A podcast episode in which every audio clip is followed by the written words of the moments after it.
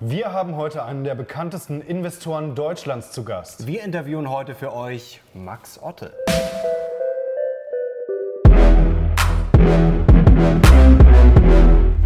Servus Leute und herzlich willkommen in unserem neuen Video. Die Jungs von der Mission Money sind back und wir freuen uns heute sehr, einen sehr prominenten Gast schon zum zweiten Mal auf unserem Kanal begrüßen zu dürfen. Er ist Bestseller-Autor, Gründer des Instituts für Vermögensentwicklung und Berater des Max Otte Vermögensbildungsfonds, der, liebe Leute, im vergangenen Jahr 16% äh, Performance gebracht hat und damit sehr viele Indizes geschlagen hat. Herzlich willkommen, Max Otte. Dankeschön. Schön, dass Sie da sind, Herr Otte. Ähm, in den letzten neun Jahren waren Sie immer bullish für Aktien. Jetzt mittlerweile scheint sich Ihre Meinung ein klein wenig geändert zu haben.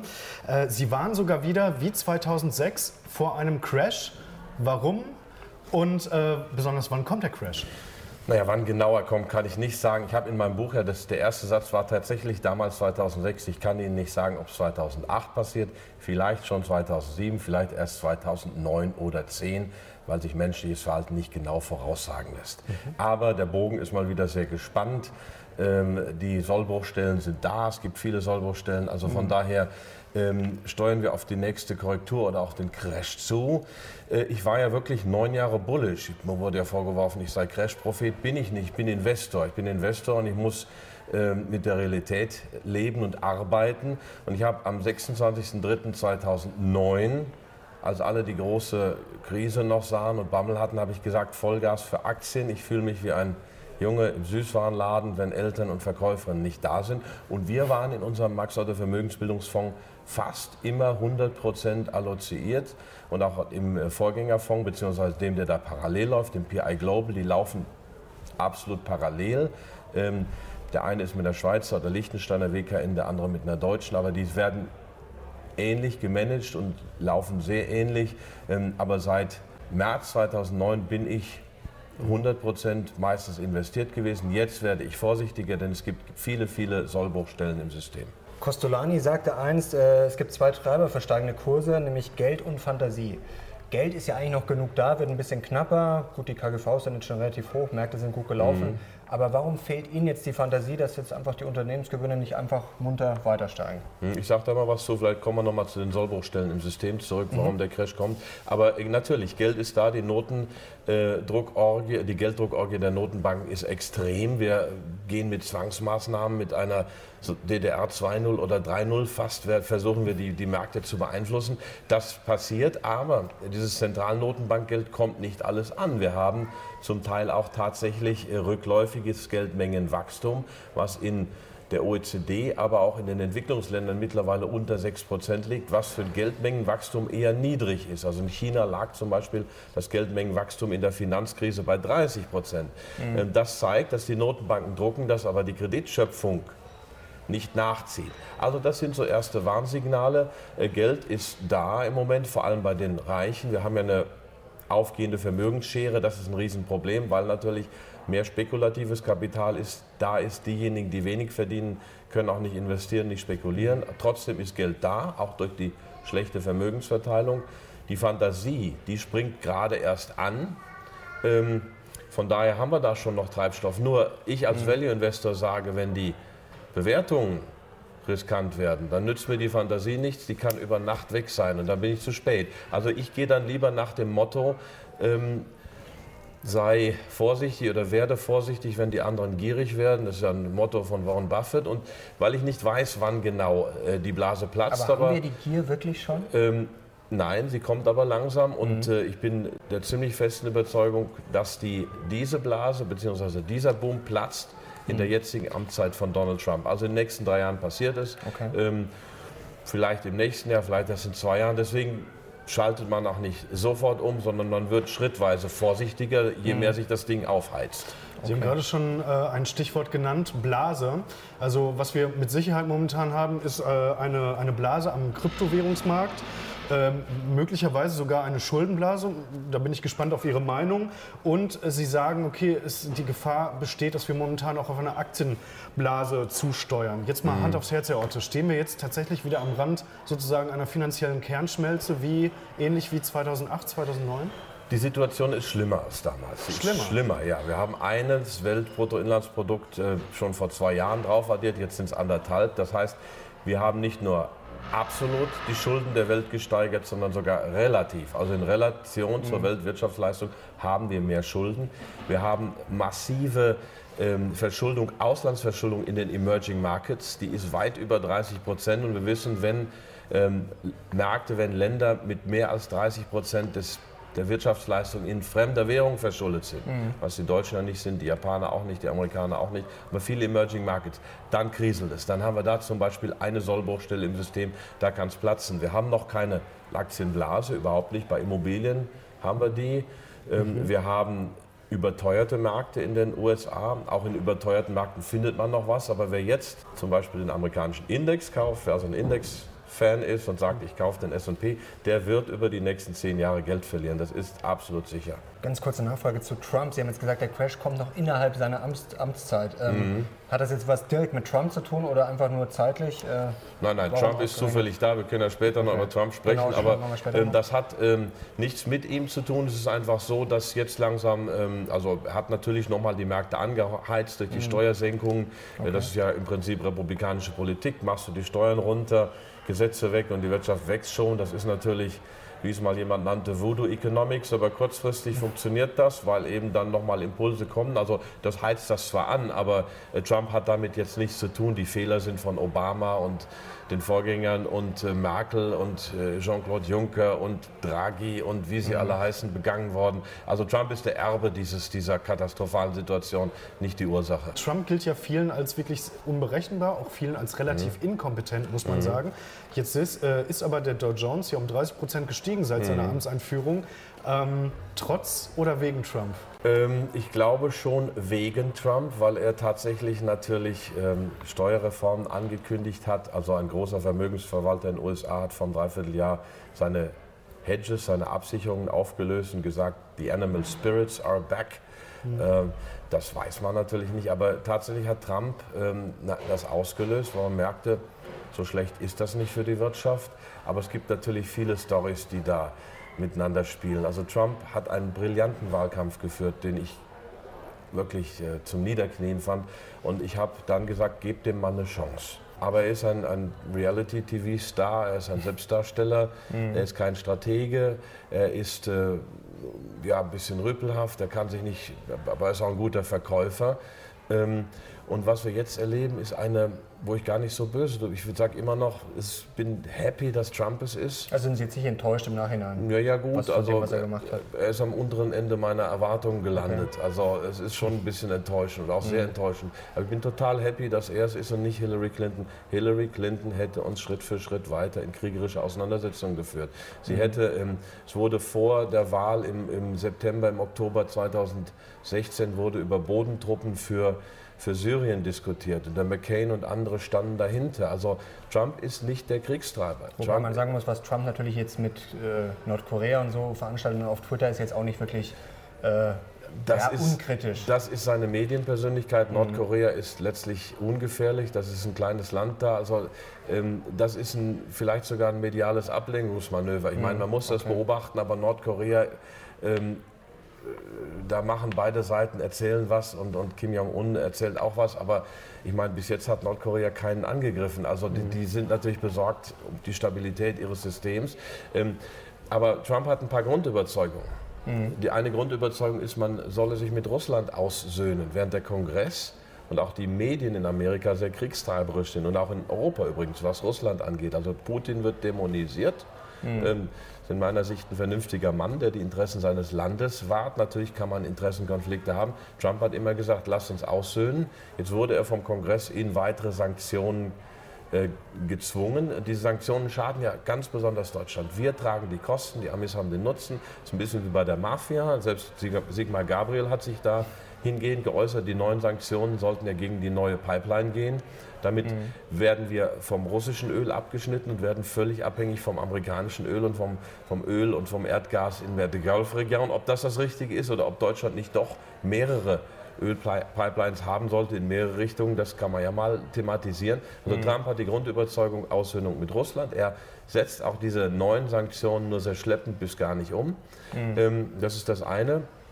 Die andere Grundüberzeugung von Trump, die aber aus seinem Wahlkampf kam, lass uns die Globalisierung ein Stück zurückdrehen. America First, also heißt, wurde ja auch fehlinterpretiert, heißt, äh, lasst uns mal unser eigenes Land zuerst betrachten. Mhm. Innenstädte, Kriminalität, lasst uns mal wirklich hier zu Potte kommen.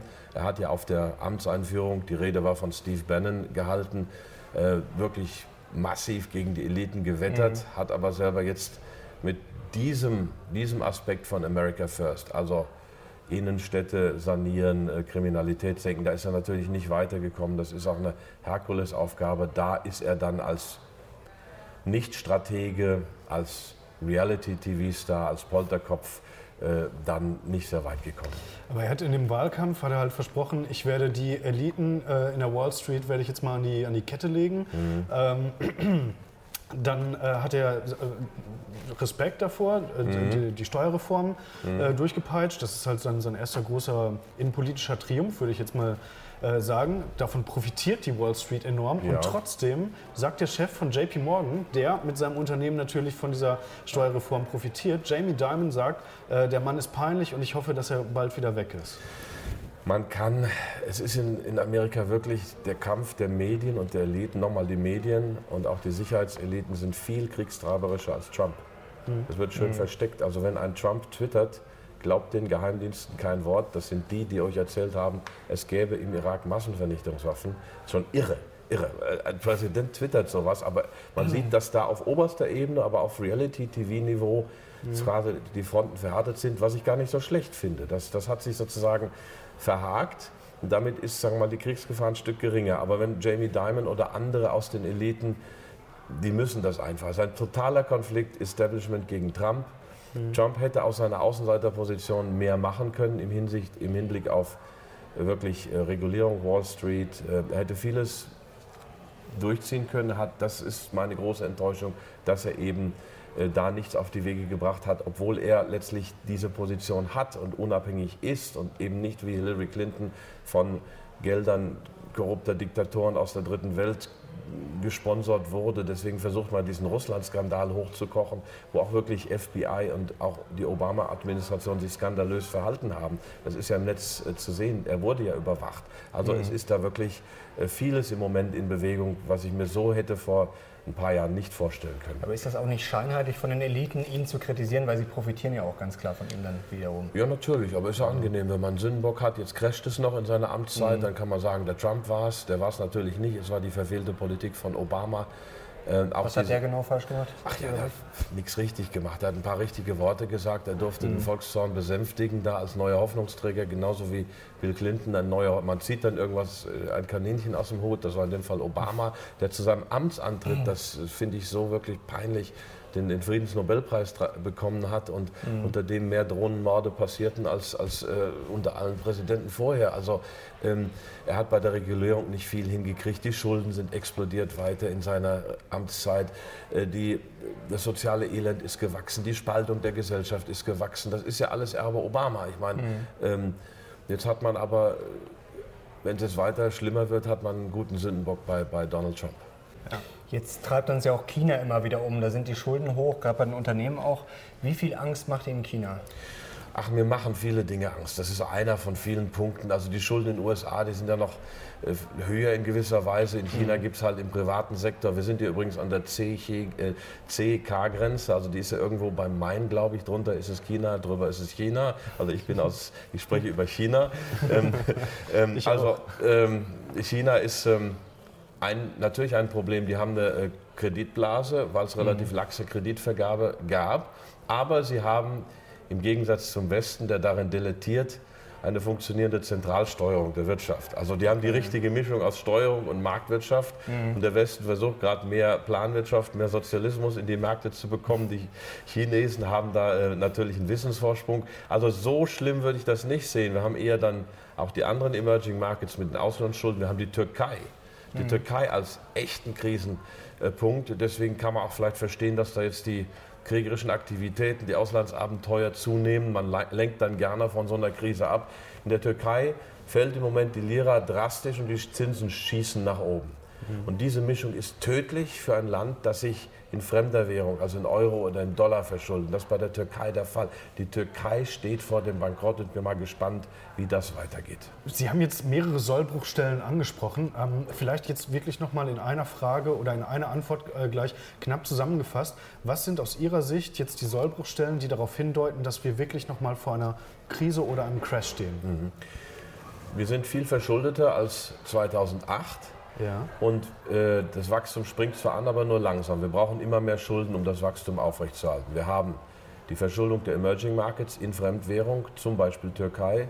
Wir haben China auch, die Kreditblase. Wir haben neue Kreditblasen in den USA, Auto-Loans ähm, zum Beispiel. Da sind mittlerweile fast alle below equity, also die Leute gehen mit negativem Eigenkapital in ihren Autokauf hinein. Das war mhm. früher bei der Häuserpreisblase genauso.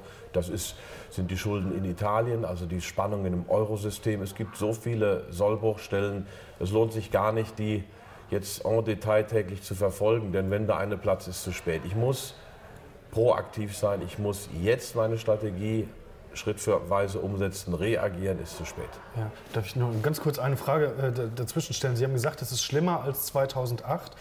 Ähm, falls jetzt der Crash tatsächlich kommt, wie weit könnte es dann tatsächlich in der Spitze runtergehen? Mhm. 50 Prozent, 60 Prozent mhm. mehr? Mhm. Ich zitiere auch wieder Buffett, man soll keine Aktien halten, wenn man nicht 50 Prozent Verlust aushält. Ja, okay. ähm, aber ähm, die Spannungen, die Verwerfungen in der Weltwirtschaft sind schlimmer. Was wir auch haben, ist natürlich tatsächlich diese Planwirtschaft, mhm. die die westlichen Notenbanken auch mittlerweile praktizieren. Das heißt, wenn jetzt so eine Finanzkrise kommt, wenn der Kollaps wieder bevorsteht, dann kann es sein, dass die mit brachialen Maßnahmen reingehen, dass dann die Wirtschaft einfriert, dass es so eine Art Schockstarre gibt, dass auch die Märkte nicht so drastisch einbrechen, vielleicht 20, 30, 40 Prozent. Ähm, aber eine größere Korrektur steht uns bevor. Was sollen wir denn jetzt als äh, Privatanleger machen? Ich meine, wir haben alle Aktien, äh, viele haben auch äh, noch ordentlich Cash, würden mit Sicherheit auch gerne kaufen. Mhm. Ähm, und Sie haben ja auch neulich noch ähm, sozusagen das Mantra ausgegeben, ja Leute, Aktien sind natürlich die Anlageklasse, die mhm. äh, den größten Gewinn verspricht. Mhm. Sollen wir denn jetzt wirklich alles auf den Markt schmeißen und verkaufen? Nein, nein, überhaupt machen wir ja auch nicht. Also mhm. und äh, wenn ich jetzt noch gar keine Aktien habe, ich meine, dann würde ich sogar welche kaufen. Ich meine, äh, wenn man sich damit beschäftigt, vielleicht nicht die teuersten, vielleicht nicht unbedingt die sprichwörtliche Nestlé. Wenn ich sehe, dass die Nestlé in KGV 627 hat und mhm. ähm, ein Jahrzehnt lang kein Umsatzwachstum, also null Wachstum, dann würde ich vielleicht auch lieber eine Alphabet, also eine Google nehmen, die hat ein cash-bereinigtes KGV, das ist tiefer und hat mehr Wachstum. Also ein bisschen sich damit beschäftigen schadet nicht. MSCI World ist meine Renditeerwartung für die nächsten zehn Jahre eher gedrückt, vielleicht zwei, drei Prozent.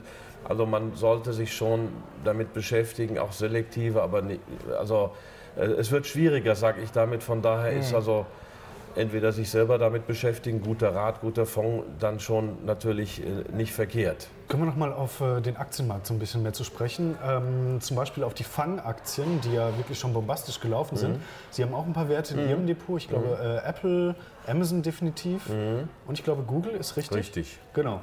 Ähm, machen Ihnen die derzeitigen äh, Bewertungsniveaus da nicht etwas Sorgen? Nein, denn Apple ist immer noch billiger als Nestlé, was mhm. Cash bereinigt sowieso. Apple wächst, Nestle wächst nicht.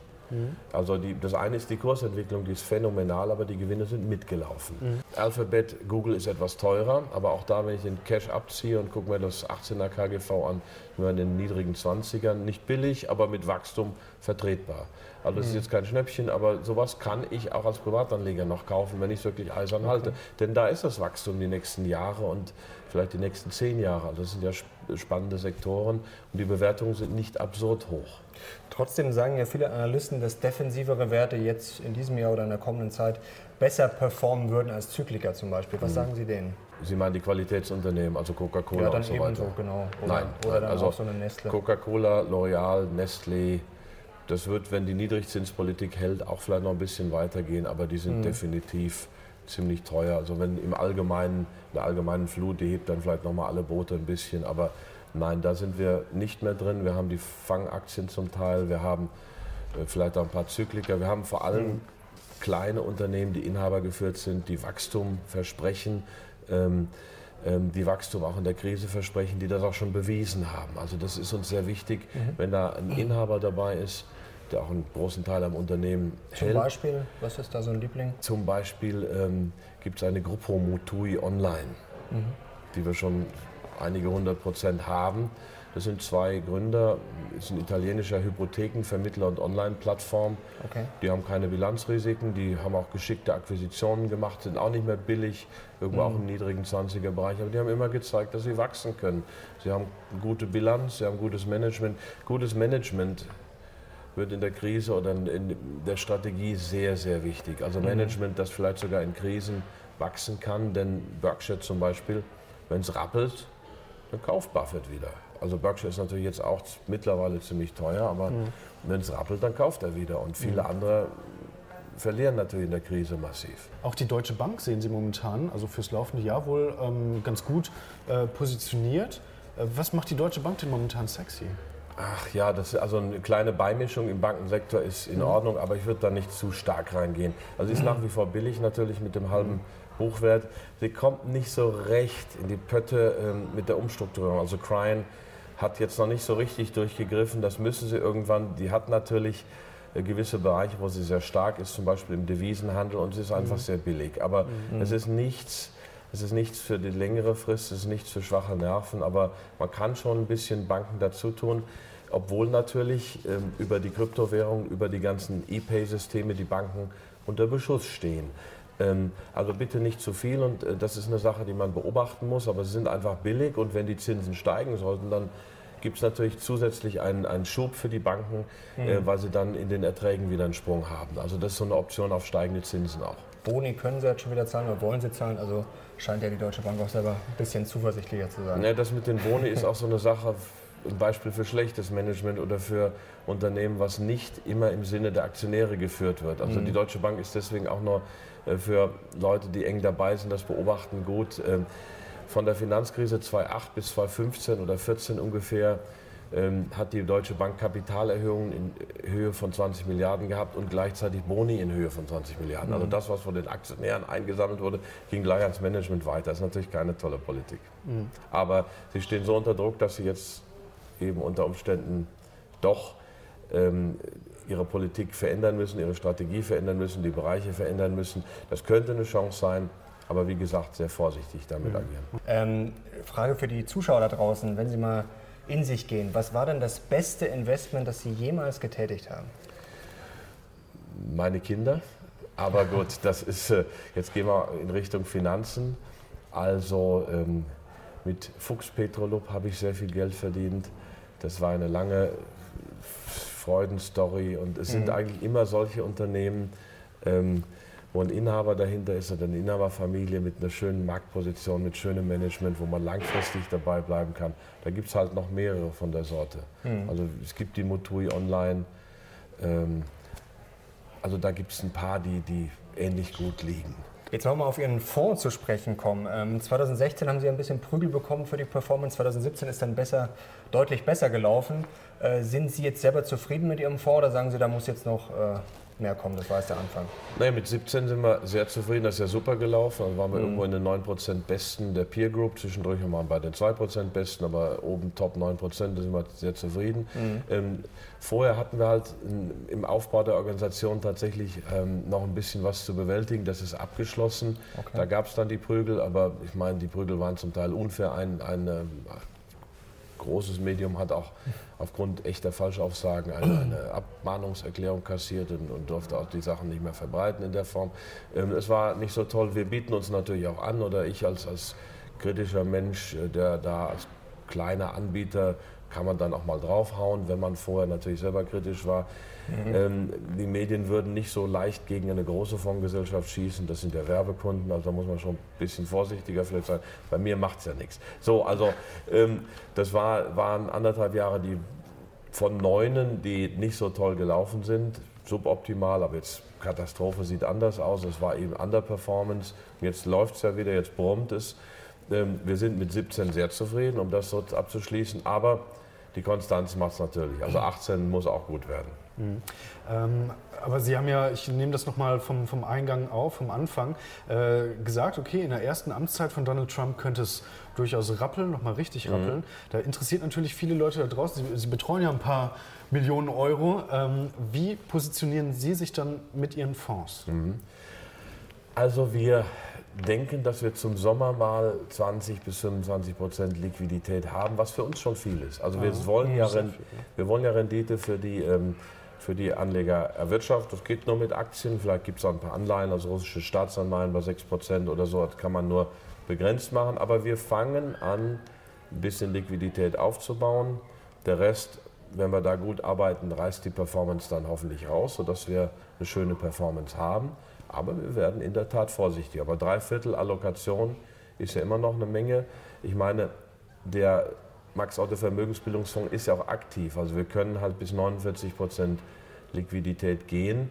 Und wir wollen das auch ausschöpfen. Wir haben jetzt neun Jahre Vollgas gefahren.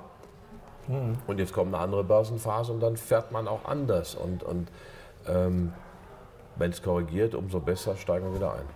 Die Frage ist jetzt, kaufen Sie ja nur billig nach oder haben Sie auch wirklich eine Short-Strategie, dass Sie sagen, okay, wenn es fällt, wollen wir dann auch mitverdienen? Nein, wir shorten nicht. Das ist also, wir sind ähm, nach dem Reinheitsgebot aufgestellt, Long-Only, Aktien, Anleihen, Liquidität, Ende, also reine Zutaten. Ähm, das andere ist uns zu heiß, da kann man viel Erfolg haben, man kann auch viel in den Sand setzen. Dasselbe mit der Absicherungsstrategie, die ist teuer. Das kann mhm. gut gehen, aber es kann auch sehr teuer sein und sehr viel Performance fressen. Wir machen es über die Liquiditätsquote.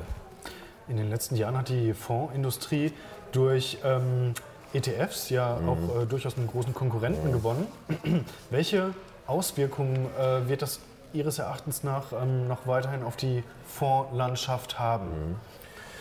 Die, ähm, das ist eine massive Geschichte natürlich. Also große Fondsanbieter kommen unter Kostendruck. Wir nicht. Wir sind klein, wir sind sparsam, wir können mit den Schwankungen gut leben, aber äh, bei den großen Anbietern, wer da kein, oder bei den mittelgroßen, wer keinen ETF-Anbieter im Hause hat, aber etliche Fonds, der kommt unter Kostendruck. Mhm. Ist ganz klar. Ähm, weil, sagen wir mal, die guten Fondsmanager, die auch langfristige Track Records haben, mhm. nicht bei den Fondsanbietern sind. Ähm, ich weiß nicht, ob Sie die Zahl kennen, wie lange so ein Fondsmanager durchschnittlich bei einem Fondsanbieter ist. Nee. Mhm. Sieben Jahre? Drei. Drei? Drei. Okay. Das ist ein bisschen, das sind diese Taschenspielertricks. Da ist, läuft ein Fonds gut, dann hat man wieder einen Hoffnungsträger, dann wird der gepusht in der Werbung, dann verschwindet der wieder. Also drei Jahre und weniger ist die durchschnittliche Verweildauer ähm, von Fondsmanagern bei großen Fondsanbietern. Das heißt, die Guten, mhm. die sind meistens nicht da. Auch da gibt es gute, aber die Guten machen sich meistens selbstständig oder machen ihr eigenes Ding oder gehen zu kleineren Boutiquen. Und das andere ist eine Marketing-Schiene. Also die Großen arbeiten durchaus ordentlich, da verdienen, da kann ich ja auch investieren, aber die Guten sind meistens woanders. Äh, man will ja auch gar nicht, dass einer zu sehr Star wird. Ähm, dann äh, ist ja auch die Verhandlungsposition dieser Person zu viel. Also wenn ich jetzt an den ähm, von Templeton denke, den, den Mark Mobius, Aha. der war natürlich mhm. Jahrzehnte da. Das war das Gesicht von von äh, Templeton Growth oder von den Emerging Markets, aber so toll hat er auch nicht performt. Der hatte eine Marketingrolle auch. Klar hat er auch seine mhm. Fonds gemacht. Also ähm, ähm, ja, die ETF-Branche wird die Fondsbranche verändern. Mittelgroße, große werden unter Kostendruck kommen. Die ganz Großen haben ihre eigenen ETF-Anbieter. Mhm. Für mich als Kleinen ist es eine Riesenchance, weil natürlich bestimmte Segmente, wenn die laufen, springen die ETFs drauf, S&P 500, MSCI World, der ist wiederum viel S&P 500 und viel DAX und viel Amerika. Da läuft so und dann haben wir natürlich die äh, Situation, dass gerade in diesen Marktsegmenten viel gekauft wird, die Bewertungen steigen, steigen. Also mhm. die ETFs sind dumm und blind. Da muss ich dann dran glauben, dass der Markt immer effizient ist, was ich für absurd halte. Aber ähm, wenn ich eine breit gestreute ETF-Strategie habe, kann ich das machen. Warren, Buffett empfiehlt das auch für Anfänger. Mhm. Aber letztlich sind natürlich ist dieses massive Vordringen der ETFs, wo einige Aktien völlig dann überkauft sind und andere bleiben links liegen, weil die ETFs nicht drin sind, ähm, ist das für mich als Kleiner auch eine Chance. Aber ich muss natürlich dann mein Handwerk richtig machen. Ähm, ähm, es ist dann schon diffiziles Handwerk. Mhm. Können wir auch nochmal zu diesem Thema verweisen auf ein älteres Video, was wir auch mit Herrn Otte gemacht haben, ein Streitgespräch mit oder gegen Gerd Kommer, könnt ihr euch hier oben nochmal reinklicken. Jetzt kommen wir zum nächsten äh, Themenblock und zwar wollen wir noch mal ein bisschen über Politik sprechen. Mhm. Sie haben vorher, sage ich mal, schon zum Rundumschlag äh, angesetzt gegen Notenbanken, Obama, Politiker und so weiter und so fort. Das wollen wir jetzt ein bisschen abarbeiten. Oh. Äh, Sie sagten einst, wir hätten mittlerweile ein Wirtschaftssystem wie in der DDR. Was meinen Sie denn jetzt konkret damit? Na, ich habe es DDR 2.0 genannt. Also viele Bereiche gleiten in die Zwangsverwaltung oder in die Zwangswirtschaft. Wenn ich die Zwangswirtschaft bei Staats- und Unternehmensanleihen sehe, mhm. wo die EZB ganze Sektoren leer saugt, das war ja undenkbar in meiner Studienzeit, dass also eine Notenbank Unternehmensanleihen kauft. Äh, und in dieser Menge Notenbanken waren dazu da, die Geldversorgung zu steuern. Also mhm. massive Staatseingriffe. Wir haben im Finanzsektor ähm, extrem, extrem dichte und viele Regelungen, die aber keinem nützen. Also es wurde reguliert mhm. nach der Finanzkrise, aber diese Regeln nützen den Großen. Je größer ich bin, desto leichter ist es für mich, eine Rechtsabteilung anzustellen und all das äh, zu machen.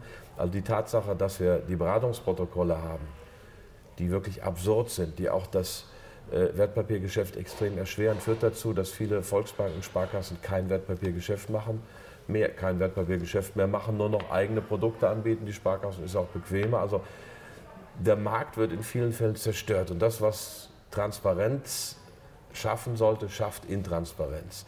Und ähm, DDR, Kommunismus, Sozialismus heißt auch, ich hafte nicht wirtschaftlich, mhm. aber ich habe viele Vorschriften und wenn ich eine dieser Vorschriften verletze, werde ich bestraft und werde ich kriminalisiert. Und genau das haben wir im Finanzsektor. Die Unternehmen haften, die Banken haften oftmals nicht mehr wirtschaftlich, weil sie das Eigenkapital gar nicht mehr haben. Dafür kriminalisiert man dann einzelne Manager, die irgendwelche Regeln verletzen. Das war im, in, in, im Sozialismus ähnlich. Man hatte viele Regeln und wer sich dagegen, wer, wer dagegen verstieß, wurde bestraft.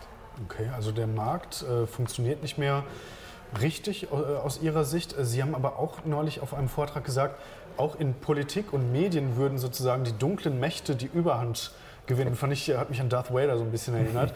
ähm, was meinen Sie denn konkret damit? Ja, die dunkle Seite der Macht ist stark. Also ja. die Lobbys, die Käuflichkeit der Politiker, die, die Rückgratlosigkeit der Politiker. Ich bin immer noch fassungslos über unser Land in den letzten Jahren mit Vollgas in die Katastrophe steuern. Also meine, mein Eindruck, den Eindruck haben viele Millionen andere auch. Aber wenn man jetzt sieht, diese GroKo-Geschichte, dieses Überleben um jeden Preis, diese Machtversessenheit von Frau Merkel, die ja inhaltlich für nichts steht, für gar nichts. Und die also wirklich, sie sagt ja von sich selber, in der Schule wäre sie jemand gewesen, der 45 Minuten in der Stunde auf dem 3-Meter-Brett gestanden hätte und dann immer als Letzter gesprungen ist. Mhm. Merkel-Zitat. Ähm, also ähm, GroKo, erstmal wollen, haben wir eine Wahlbeteiligung, die ist sehr niedrig, auch bei der Bundestagswahl. So. Dann haben wir eine leichte Mehrheit rechnerisch bei denen, die gestimmt haben für Parteien für eine mögliche GroKo. Wobei ich ja immer noch glaube, diese Wahl war eine deutliche Abwatschung von CDU, CSU Ganz kurze Zwischenfrage. Ja? Ähm, was ist denn die Alternative? Also ich höre jetzt natürlich raus, GroKo sind Sie jetzt kein Fan davon, mhm. aber was, was wäre denn sonst überhaupt möglich? Minderheitsregierung, okay. CDU, CSU, FDP, mhm. toleriert von der AfD, ohne AfD natürlich und ohne Frau, Frau Merkel. Okay. Das wäre für mich wär eine schöne Alternative, okay. ja. Und für, die, für diejenigen, die ein bisschen soziale Politik machen wollen, wollen wir mal die anderen, also die Grünen sind überhaupt keine Option. Also, äh, aber Minderheitsregierung, dafür reicht es nicht, Linke und SPD, aber vielleicht beim nächsten Mal. Also wenn man mhm. links, links denkt, dann müsste man es so machen. Okay. Bleiben wir mal dabei. Äh, warum steuern wir gerade Vollgas mit Deutschland in die Katastrophe? Ach, das gibt so, ich kann da gar nicht, das ist so deprimierend, ich weiß gar nicht, wo ich anfangen soll. Also wie wir unsere Autoindustrie zerstören und wie unsere Politiker und die Politik mit draufhaut. Ähm, in Amerika wäre das undenkbar, da äh, stellt sich natürlich die Spitzenpolitik hinter die eigenen Konzerne. Wie wir anderen Konzernen in Europa das Feld überlassen, also Google, Alphabet, Apple und so weiter, die dürften eigentlich nicht in Europa aktiv sein, weil sie europäisches Datenschutzrecht brechen. Ähm, da wird aber niemand aktiv. Also die EU-Kommission ist 2005 mal gegen Microsoft aktiv geworden, kartelltechnisch. Jetzt gibt es leichte Kartellrangeleien mit, mit, ähm, mit Apple mit, mit, oder mit, mit, äh, mit Google vor allem, mit ein paar anderen. Aber das ist alles angesichts der Gewinne, die diese Unternehmen aus Europa rausziehen, lächerlich. Ähm, also wir haben keine Industriepolitik, wir haben keine Förderung wirtschaftlicher Interessen Deutschlands oder Europas. Mhm. Das nächste ist die Ausplünderung der deutschen ähm, ähm, Bankensysteme. Altmaier hatte jetzt die Tür dazu geöffnet, dass wir dann doch die Bankenunion bekommen. Klingt gut, heißt aber letztlich nur Zugriff des Südens auf deutsche Reserven. Mehr ist es nicht. Den Süden retten wird es auch nicht. Wir, ich habe gerade den Draghi-Crash gelesen von, von Herrn Krall, der war bei McKinsey, der hat Bankenrisikomanagement-Systeme vorher gemacht, schreibt jetzt sehr kritisch. Also deutsche mhm. Spargelder subventionieren im Prinzip ein korruptes System in Italien. Also Europa ist im Moment so, sowas von chaotisch und steuerungs- und führungslos und die Politik richtet so, sich so gegen die eigene Bevölkerung. Ähm, Flüchtlingskrise müssen wir gar nicht drüber sprechen, aber also ich bin fassungslos, wie wie wir das so weit haben kommen lassen können. Ganz kurze Zwischenfrage zu Google und Co. oder Alphabet. Ähm, jetzt wird ja immer öfter die äh, Zerschlagung sogar gefordert. Würden Sie die jetzt auch äh, verbieten in Europa als Politiker? Ich würde es machen, wie die Amerikaner es mit deutschen Autobauern und europäischen mhm. Banken machen. Da ist nämlich Wirtschaftskrieg und die Amerikaner führen ihn sehr lange schon und sehr, okay. äh, also im, im Fokus selber war mal vor ein, zwei Jahren äh, ein Titelblatt Amerika der unheimliche Freund mhm. und wie, äh, wie dort amerikanische Interessen gepusht werden und das hat der Fokus auch gebracht. Und ähm, Amerika führt einen brachialen äh, Wirtschaftskrieg gegen Europa, gegen den Rest der Welt. Aber nicht, mhm. dass der Trump, das war unter Obama äh, volle Kanne, also Trump äh, macht da nicht mehr. Ähm, mhm. Ich würde einfach sagen, ihr haltet euch bitte schön an europäisches Recht. Und man könnte ja mal Mark Zuckerberg verhaften, wenn er nach Deutschland kommt, so wie man vorher die Daimler-Manager oder die Bankenmanager verhaftet hat, weil die anscheinend amerikanisches Recht gebrochen mhm. haben. So, und dann kann man ihn wieder freilassen, wenn Facebook, ich übertreibe jetzt das natürlich, aber so läuft es von der anderen Seite. Aber dann müssen Sie ja die, würden Sie dann die Aktien verkaufen oder wäre Ihnen das egal? Ähm, hier spreche ich als Staatsbürger, nicht als Investor. Ich würde okay. mich als Investor danach richten, wenn ich sehe, dass die Tendenzen zu stark sind, würde ich tatsächlich verkaufen. Alphabet okay. war eben mein ähm, mein Top-Pick. Das zeigt dir natürlich, dass ich, dass ich gewissen Pessimismus habe hinsichtlich der Möglichkeiten europäischer Politik, da vernünftige Strukturen zu schaffen. Okay. Die Lobby ist sehr stark, die Lobby hat die Politik gekapert. Ähm, ich bin da nicht sehr optimistisch, sonst hätte ich Alphabet nicht empfohlen. Aber jetzt nehmen wir an, die werden stärker reguliert. Gut, dann würde man unter Umständen etwas Geld mit diesem Unternehmen verlieren. Aber in irgendeiner Form würden die Geschäfte ja weiterlaufen, sei es nur in Amerika. Wir haben gerade schon die Bankenunion angesprochen. Warum ist denn eigentlich dieses Eurosystem so fragil oder möglicherweise auch so kaputt? Also es ist nach wie vor eine Wettbewerbsfähigkeitskrise und ich habe mich ja damals auch bei der Euro-Rettung sehr stark positioniert. Der Aufschrei war ja auch groß. Mittlerweile haben wir viel größere Katastrophen, die Flüchtlingspolitik, den Dieselskandal. Also man wundert sich, wie viele Skandale das sind. Aber ich habe zum ersten Mal 1998 auf dem Vortrag gesagt, dieses System kann nicht funktionieren, es wird in Probleme laufen und dann wird Europa als ganzes politische Probleme bekommen, und zwar gravierende. Ähm, mhm. Dieser Vortrag ist auch ähm, dokumentiert beim American Council on Germany, April 98, kann man da abrufen. Ähm, die Eurokrise ist eine Wettbewerbsfähigkeitskrise. Wir haben mhm. da unten nicht funktionierende Wirtschaften, gerade in Griechenland. Wir haben ähm, in Italien, Spanien, überall natürlich nicht so toll laufende Wirtschaften. Jetzt sind die in die Eurozone eingetreten mit einem zu hohen Zinsniveau. Mhm. Ähm, einem zu niedrigen Zinsniveau für diese Länder. Für uns Euro, äh, Deutsche war es zu hoch zunächst einmal. Die Wirtschaft boomte kurzfristig. Es sind dann zu billig an Geld gekommen. Ja, ja. Die Wirtschaft boomte kurzfristig. Mhm. Schädlich, dieser Immobilienboom, dann brach das zusammen. Und dann, jetzt ist das ja mal ein groß und wir versuchen durch mehr Geld, durch mehr Zinsen, auf Kosten der Armen und der Mittelschicht das zu sanieren. Denn wenn irgendwo Goldman Sachs und die Berater reingehen, dann heißt es privatisieren. Äh, ähm, ähm, das Privatisieren nützt den Private Equity Gesellschaften, nützt den Investmentbanken, äh, schadet erstmal der Mittelschicht, da fallen wieder Einkommensquellen weg. Es ist verheerend. Wir haben äh, in Griechenland, glaube ich, an die 50 Prozent Jugendarbeitslosigkeit, Spanien noch 30, Italien 30. Da ist eine ganze Generation ähm, ähm, in die Hoffnungslosigkeit gerutscht. Wir Deutschen profitieren indirekt, weil viele dieser jungen Menschen nach Deutschland gekommen mhm. sind. Aber so wollten wir Europa nicht bauen. Ähm, wir wollten Europa nicht äh, mit dem Motor der Armut und der Not bauen, sondern wir wollten eigentlich ein anderes Europa bauen. Aber was wäre jetzt Ihre Lösung dafür? Also der Euro müsste weg aus Ihrer Sicht? Ja, das geht so schnell nicht. Äh, vielleicht sogar einen Kern-Euro belassen, aber wir mhm. sollten zumindest ähm, und hätten das schon längst machen müssen, Portugal, äh, Griechenland selektiv rausgehen lassen dürfen. Portugal, Griechenland, Spanien Vielleicht hätten wir es dann im Rest der Eurozone schon ähm, weitere Fortschritte gemacht. Und das, was Schäuble Lamas, also Karl Lamas und, äh, und, und, und Wolfgang Schäuble 94 gefordert haben, das Schäuble-Lamas-Papier, ein Europa der verschiedenen Geschwindigkeiten, wo mhm. sie von Kohl zurückgepfiffen wurden. Das wäre eigentlich das Richtige. Und verschiedene Geschwindigkeiten heißt auch, wenn man dieses Dogma, wir machen immer weiter, biegen und brechen, egal was die Kollateralschäden sind. Wenn dieses Dogma etwas auflockert und sagt, na, dann kann auch jemand mal einen Schritt zurückgehen und die anderen gehen zwei vor. Und, und dann, wenn er soweit ist, kommt er wieder hinterher. Also, äh, weil dieses starre Dogma, das führt zum undemokratischen EU-Zentralismus, das mhm. führt zu einer doktrinären Haltung, das führt zu solchen Figuren wie Juncker, ähm, den man jetzt ja oft mal torkelnd auf dem Bildschirm sieht. Also das ist für mich unfassbar.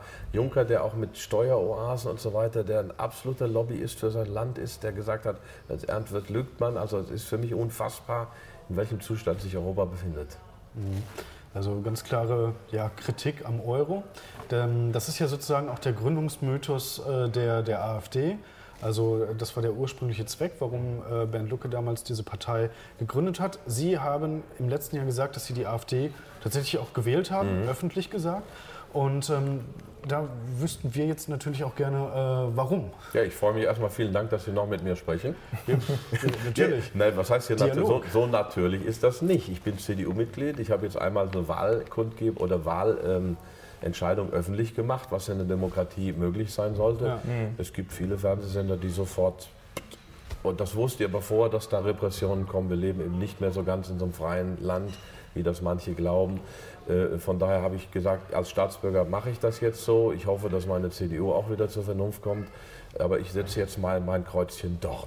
Mhm. Und, ähm, aber reiner Protest, dann verstehen wir das richtig? Oder nein, also versprechen also, Sie sich wirklich was von der AfD? Ja gut, also erstmal ist sie da, sie tritt geschlossen und gut auf im Bundestag. Von diesen mhm. Reden dringt ja nichts nach draußen über die großen Medien, oder fast nichts oder wenn sehr verzerrt. Man muss sich, das war bei Phoenix, ist der Einzige, der berichtet, mhm. Ton, äh, wirklich Wort für Wort anhören. Da merkt man, die Qualität der Redner, die Qualität der Fraktion ist schon besser als die in den restlichen Fraktionen, weil diese Leute natürlich, viele davon standen vorher im Beruf, sind keine Berufspolitiker, sind keine Funktionäre. Im Rest der Parteien haben wir Funktionäre. Das sind viele mit 15, 16 in die Jugendorganisationen und haben sich da auf eine schöne Berufskarriere vorbereitet. Das haben wir hier nicht. Da sind viele engagierte Menschen. Es gibt natürlich Ausfälle auch. Es gibt auch Leute mit Tönen, die man jetzt nicht unbedingt Ja, das muss man natürlich ansprechen. Es gibt ja, ja klare klar, rassistische klar, Tendenzen. Klar. Macht Ihnen das keine Angst, wenn Sie jetzt das unterstützen oder unterstützt haben? Die rassistischen Tendenzen, die muss man im Einzelfall prüfen. Da gab es diese mhm. Aussage von dem Meier, was ihn da geritten hat, weiß ich nicht. Aber der hat auch sofort einen Warnruf von seiner Partei bekommen. Mhm. Und ich sage das offen. Manchmal gibt es auch U-Boote in den Parteien. Ich weiß von anderen Parteien, die von Lobbygruppen bezahlt werden, um Stunk zu machen. Also wird vielleicht nicht direkt bestochen, aber man kann sowas ja beeinflussen. Sowas gibt es ja. Also so sauber ist unsere Demokratie nicht mehr. Also was der Meier mhm. da gesagt hat, war natürlich untragbar, aber dafür hat er ja auch ähm, seinen, sofort seinen Warnruf bekommen. Äh, Björn Höcke hat ja nun auch schon durchaus das eine oder andere Statement äh, rausgehauen, sage ich mal, was, was schon ziemlich nah auch an sozialistischer, nationalsozialistischer ähm, ja, Ausdrucksweise mhm. und mhm. auch nationalsozialistischen Inhalten stand. Mhm. Oder? Ähm, sein Tonfall ist manchmal ja, sehr grenzwertig. Der geht in die Richtung, die Inhalte weiß ich nicht. Also Inhalte, wenn Sie das prüfen, da ist, glaube ich, nichts dabei, was verfassungswidrig ist. Was, aber der Tonfall, der erinnert schon ein bisschen an die Vergangenheit.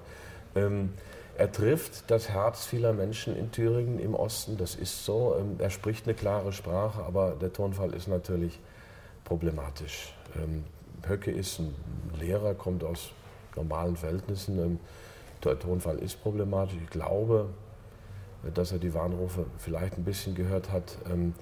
Ihn auszuschließen, ich, bin, ich kann nicht für die AfD sprechen, aber er hat ja bis jetzt gegen kein Gesetz verstoßen. Wenn das tut, habe ich keinen Zweifel daran, dass er ausgeschlossen würde. Kommen wir noch mal ganz kurz äh, zum politischen, weg vom ideologischen. Was versprechen Sie sich denn jetzt wirklich konkret von der AfD oder wenn Sie jetzt einmal selber Bundeskanzler wären, was wäre denn so das drängendste Problem, wo Sie sagen, okay, Da, das würde ich heute noch ändern. Naja, das eine ist in der Tat natürlich die Einwanderungspolitik, dieser Familiennachzug.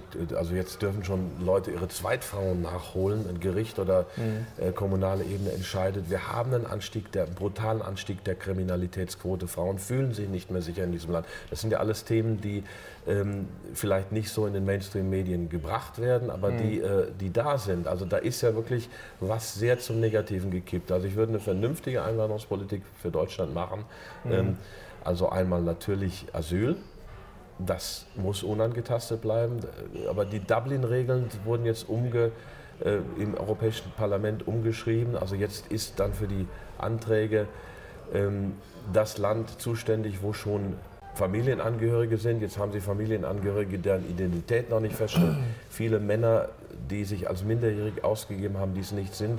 Ähm, wie ein Rechtsstaat so weit degenerieren konnte in diesem Bereich wie die Bundesrepublik Deutschland, wie das dann von allen Parteien außer der FDP mitgetragen wird, das macht mich fassungslos. Ähm, mhm. Also das dringendste Problem wäre ein vernünftiges Einwanderungsgesetz, Wiederherstellung des Rechtsstaates in diesem Bereich. Und da gibt es viele, viele andere Probleme, die da folgen. Ja, dann kommen wir jetzt mal zu unserem letzten äh, Themenblock und zwar dem äh, Trend der Stunde, Bitcoin und Kryptowährung. Ähm, ja, was halten Sie von dem Hype und würden Sie in Bitcoin und Kryptowährungen investieren oder sind Sie möglicherweise sogar investiert? Ich habe immer gesagt, Finger weg, um Himmels Willen. Also das sah schon, das roch schon nach Hype, als Bitcoin bei 1000 stand. Und das erste Mal habe ich im Sommer 16, als dieses, diese Kryptowährungen auch gestohlen wurden von der Hongkong Exchange, mhm. gesagt, das ist ein Sicherheitsrisiko, damit lässt sich auch Geldwäsche finanzieren. Besser nicht. Und mhm. dann im Oktober letzten Jahres habe ich gesagt, jetzt kommen wir in die Blase. Da waren wir irgendwo bei 5.000, 6.000. Ab jetzt ist wirklich Blase da. Und dann hatte ich das Glück, dass ich irgendwann im Anfang Januar oder im Dezember gesagt habe, die Blase geht in ihre Endphase. Das war an einem Freitag. Sie können das aber ähm, nachprüfen und, nach, und am Montag ging es dann bergab. Aber das ist Zufall, es hätte auch noch weitergehen können, reiner Zufall will ich mir nichts drauf ein. Nur dieser Wahnsinn, auch, man merkt es aber dann, wenn, wenn die Leute so richtig heiß werden drauf, dann mhm. ist irgendwo natürlich die Blase da. Also auf keinen Fall, die Bitcoins sind ja auch nicht knapp. Das ist ja ein Irrtum. Es gibt ja 3000 andere Kryptowährungen und mhm. welche sich davon durchsetzt. Das ist wie damals mit den Browsern, da gab es erst Netscape, gigantischer Börsengang und dann hat irgendwann Microsoft sich überlegt, die sollen aber nicht so stark sein, wir machen die jetzt mal schön platt mhm. mit allen möglichen lauteren, vielleicht auch unlauteren Mitteln. Nochmal mit Netscape-Geschichte und dann kam Windows und ähm, Explorer. Äh, und so ähnlich wird es mit Kryptowährungen auch sein. Ich meine, dann werden große Player irgendwie doch einen Weg finden, das Spiel mitzubestimmen. Also von daher, ich bin überhaupt kein Freund von dem Zeug. Aber ich höre jetzt raus, dass Sie die Technologie schon für möglich halten, dass die vielleicht sogar Währungen wie den Euro ersetzen könnten. Ja, halt nur in anderer Form. Das könnten sie in einer Gesellschaft, wo die Staaten keine Rolle mehr spielen.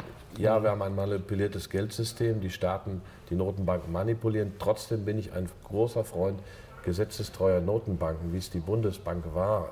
Mhm. Ähm, weil staatliches Geld letztlich die Qualität des staatlichen Geldes auch die Qualität der Rechtsordnung widerspiegelt. Ich bin kein Hayekianer, sondern ich, ich glaube, eine gute Notenbank, die nach Auftrag handelt, die ist richtig mit, mit äh, mhm. preußischen unbestechlichen Beamten. Sowas gibt es oder gab es ja mal auf der Welt. Äh, das wäre mein Idealzustand. Gucken wir mal, wo, wo da die Reise hingeht. Sollte man denn dann Kryptowährungen verbieten? Bin ich durchaus nicht dagegen. Bin ich nicht mhm. dagegen. Es gibt also für mich sowas wie öffentliche Güter. Das würde ein Markt, radikal Marktliberaler auch anders sehen. Geld ist für mich ein öffentliches Gut. Ein stabiler Finanzmarkt ist ein öffentliches Gut, wie es der Steinbrück gesagt hat. Eine Grundversorgung, also für in Not geratene ist ein öffentliches Gut. Recht und Sicherheit ist ein öffentliches Gut. Und selbst das wird ja privatisiert. Die Reichen können sich heute schon mehr Sicherheit leisten als die Armen. Wenn sie überlegen, unsere vormals sicheren Straßen werden etwas weniger sicher, dann ist selbst die, also ich bin ein großer Freund davon, dass es öffentliche Güter gibt, dass es einen Bereich des Staatlichen gibt, wo der Staat, wir alle, die Demokratie, mhm. das sicherstellen soll, dass es im Moment natürlich, dass diese Staaten, so wie sie jetzt sind, nicht vernünftig funktionieren mhm. was anderes. Aber dass eine Bundesrepublik gut funktioniert hat, dass auch in manchen Bereichen ein Kaiserreich besser funktioniert hat als England, weil da viele Dinge geregelt waren, also mhm. äh, im Inneren. Also wenn wir dahin zurückkommen könnten, dass es staatliche Kernaufgaben gibt, wie Sicherheit, wie Sicherheit der Währung, ein paar andere, und die auch ordentlich durchgeführt werden, wäre ich da eher dafür als Okay. für Kryptowährung, weil Kryptowährungen auch letztlich ähm, manipulierbar sind. Sie ähm, bieten auch dem Anbieter Chancen und, und eine Währung. Das Schlimme ist die Informationstransparenz. Wenn ich nachher Dutzende Kryptowährungen habe, dann muss ich die gegeneinander bewerten. Da, da fängt es an, in meinem Kopf sich zu drehen. Also mir reicht eine Währung als Wertmaßstab und ich kann nicht jeden Menschen zum Spekulanten machen, der dann drei, vier, fünf Kryptowährungen hält. Ist das jetzt für Sie so ein Phänomen, wo sich eigentlich wenige Reiche wieder bereichert Ja. haben, vielleicht auf Kosten der Ja. breiten Masse? klassischer Hype, klassische Bereicherung der Reichen. Also wir haben jetzt vor kurzem die äh, Terminbörse, hat ja dann äh, Kontrakte auf Kryptowährungen angeboten und prompt geht das Zeug runter. Also und da haben viele Insider wahrscheinlich Kasse gemacht, während die Masse noch schön gekauft hat. Okay. Ja, liebe Leute, und damit sind wir am Ende dieses Interviews angelangt. Herr Otte, vielen, vielen Dank, Danke. äh, dass Sie sich die Zeit genommen haben für Ihren Input. Es war sehr spannend. Wir haben viele Themengebiete gestreift. Leute, äh, feuerfrei in den Kommentaren. Ich denke, da war mit Sicherheit einiges dabei, ähm, ähm, wo ihr euch dann äh, letztendlich auch noch äh, dazu äußern könnt und, äh, und sollt. Und äh, lasst idealerweise natürlich einen Daumen nach oben da. Abo bitte auch da lassen. Und jetzt sind wir raus, Leute. Macht's gut. Bis bald. Wir sehen uns. Ciao. Ciao.